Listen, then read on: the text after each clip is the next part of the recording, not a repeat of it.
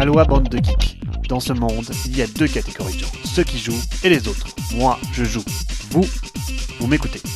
Salut à tous Pendant que tout le monde dégouline de kilos de jeux revenus des scènes sur les réseaux sociaux, la planète ludique tourne à plein régime avec de grosses annonces en perspective. Tout d'abord côté associatif. Comme chaque année, la fin d'année est l'occasion d'une enchère toute particulière sur Board Game Geek, celle du Jack Vassell Memorial Fund.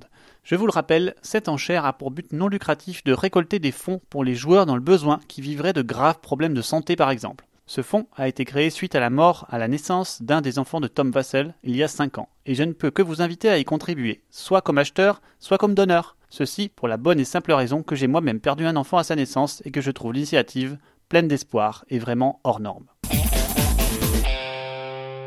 Côté pro, Hasbro va organiser sa propre convention, la Hascon, pour présenter sa gamme démesurée aux professionnels du milieu. La mode des conventions touche maintenant les gros du milieu. Aux US, on s'interroge sur la pertinence du nom. Les expressions avec has sont souvent péjoratives, comme has been par exemple. Voilà une news exotique. La Californie vient de voter une loi pour tenter de gérer le marché juteux des dédicaces dans le public comique geek. Mais la loi s'applique à tout autographe. Ainsi, la seule façon officielle de vendre un autographe est maintenant pour le vendeur de s'assurer les services d'un expert qui délivrera un certificat d'authenticité pour la dédicace. Et c'est étonnant, pas vraiment au pays de l'oncle Sam. Mais pour les petites boutiques, c'est un vrai frein et une perte sèche. Et si cela arrivait vraiment sur le marché du jeu de société, la question se pose alors où quelques boîtes ou cartes dédicacées commencent à se vendre chèrement avec la starification du milieu. À quand les dédicaces de Urzenberg ou les dessins de Pierrot à 10 euros? L'actualité, c'est aussi cette mauvaise nouvelle sur le salon des scènes. Le salon est largement ouvert et en général, les vols de matériel de boîtes existent sur ce genre de manifestation. Demandez aux éditeurs, ils vous raconteront de belles aventures, je suis sûr. Mais rarement la caisse est volée. Hélas, c'est ce qui est arrivé à plusieurs exposants, dont Ludicreation et R&R Games. Deux petits éditeurs. Plusieurs autres éditeurs interrogés ont eux aussi remarqué des individus n'ayant pas franchement l'attitude à venir jouer dans un salon comme celui des scènes, regarder leur stand avec suspicion. Ludicreation donc, dans la panade, a perdu près de 3500 euros. David Turchi, un des auteurs phares de Ludicréation, a réagi immédiatement pour essayer de compenser cette perte en lançant un Kickstarter pour récolter les fonds manquants à travers un nouveau jeu, Steal This Game. Cette campagne a pour but de renflouer les caisses de Ludicréation suite à ce fort manque à gagner. Une initiative excellente qui rassemble la communauté ludique face à l'adversité et aux indésirables. La campagne a récolté près de 40 000 euros et s'est terminée hier. Espérons qu'ils seront bien dépensés. Côté lecture, les articles de la semaine sont signés Portal et rentrent dans les arcanes stratégiques du tout récent et plébiscité Cry Havoc. Ainsi, un article pour chacune des quatre factions va être publié. Deux sont déjà disponibles et si vous êtes intéressé, je vous conseille de suivre la page de Portal où les deux suivants arriveront très bientôt. Côté jeu, Pandemic Legacy saison 2 arrivera à la prochaine GameCon. La suite du numéro 1 des jeux arrivera encore cette fois-ci avec deux couvertures possibles, des deux couleurs restantes des maladies, noir et jaune. Le jeu va certainement faire un tabac vu l'engouement extraordinaire que le premier opus a connu. Le jeu reprendra là où la saison 1 s'est terminée et s'orientera plus sur l'exploration. Je ne vous en dis pas plus. Attention, le lien de l'article contient des spoils mineurs, allez-y en connaissance de cause. L'engouement mondial pour le petit Exploding Kittens est en passe de se reproduire avec la suite spirituelle du Kickstarter à succès Birds vs Babies.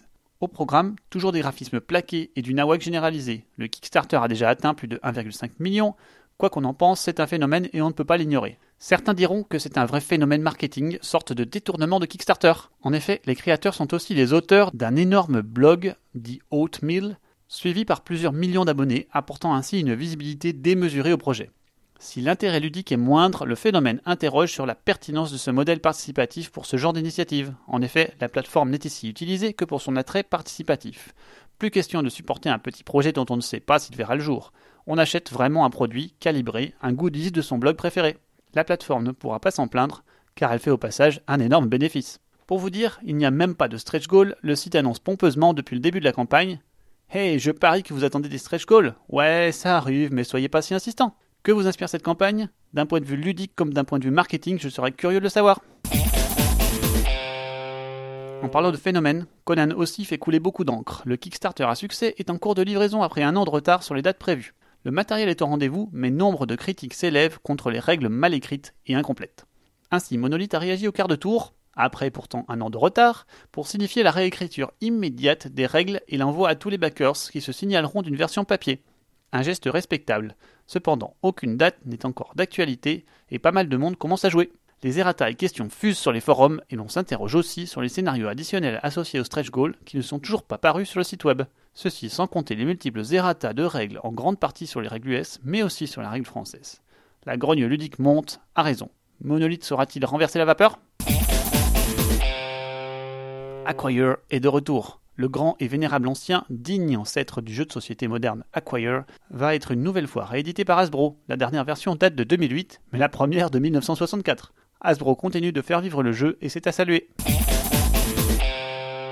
Agricola est dans une large phase de mise en valeur de ce jeu mythique depuis quelque temps. Après la réédition retravaillée du matériel et des sets de cartes, ce sont six nouvelles extensions en partie cosmétiques qui vont arriver avec le partenariat de WizKids et Lookout Games. Elles comprendront notamment des figurines prépeintes pour les villageois ainsi que de nouvelles cartes. Le jeu en avait-il besoin? Difficile à dire. Le vieux de la vieille, adepte de la première version, ses cartes déséquilibrées et son côté un peu maso, vous dira que le cosmétique peut être intéressant, mais une vraie extension du même acabit que les fermiers de la lande serait beaucoup plus intéressante à mes yeux. Les upgrade kits sortiront en 2017. Pas plus d'infos pour le moment. Allez, c'est terminé pour cette semaine. D'ici là, profitez des journées Mossad qui arrivent pour jouer entre amis. À bientôt.